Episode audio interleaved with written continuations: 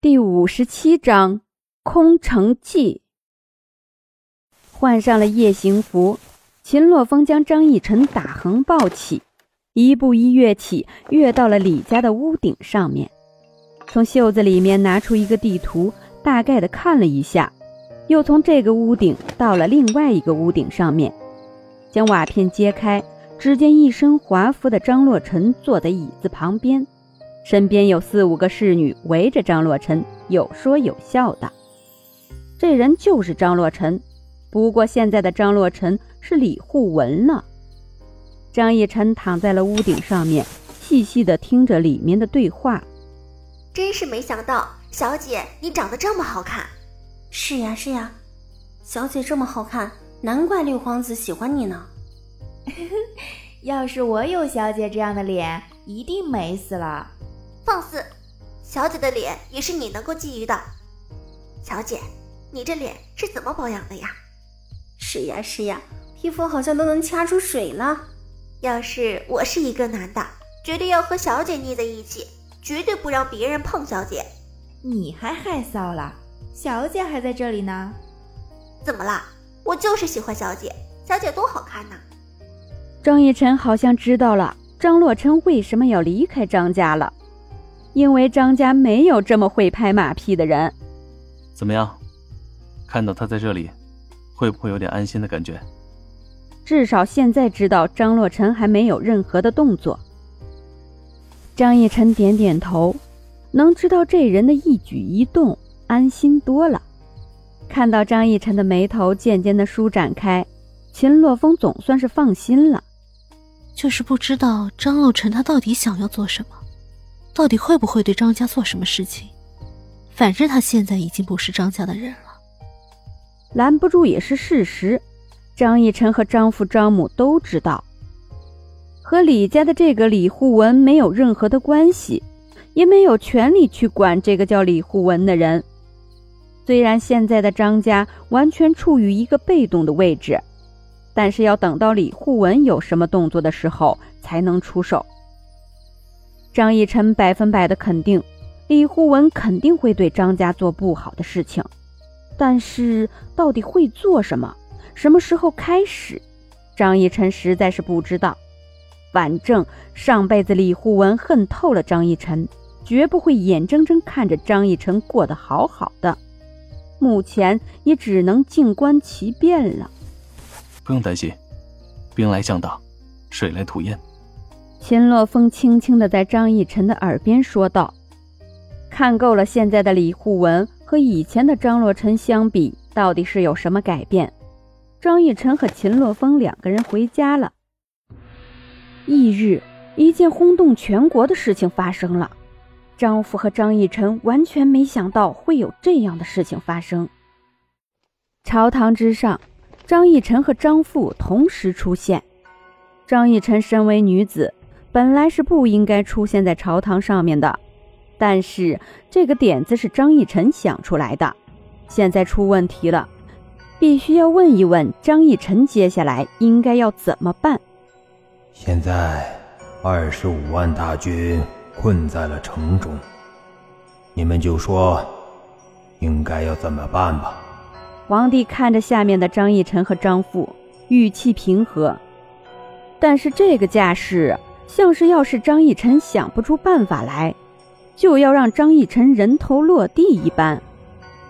张逸晨想了想，对皇帝叩首：“皇上，臣女有一计策，只是这计策有点风险，但是这是臣女目前能够想出来的最好的计策了。”张逸晨的意思就是否定了这个想法，我也想不到其他的办法了，所以你想要怎么做，全看你。皇帝点点头，说吧，什么计策？空城计，反其计用之。张逸晨这一句话说的，皇帝有点不知道什么意思，一脸的懵逼。空城计是什么？反其计用之又是什么鬼？二十五万大军，能够藏住的就藏住，不能够藏住的就伪装成民众，手执扫帚，在城门口或者街上扫地。并且派一人在城门上弹琴焚香，左右站两名童子，张义晨这个办法就是空城计，只不过城中是真的有埋伏。张义晨又详细的将这件事儿说了一遍，文武百官总算是知道了张义晨这个意思是什么了。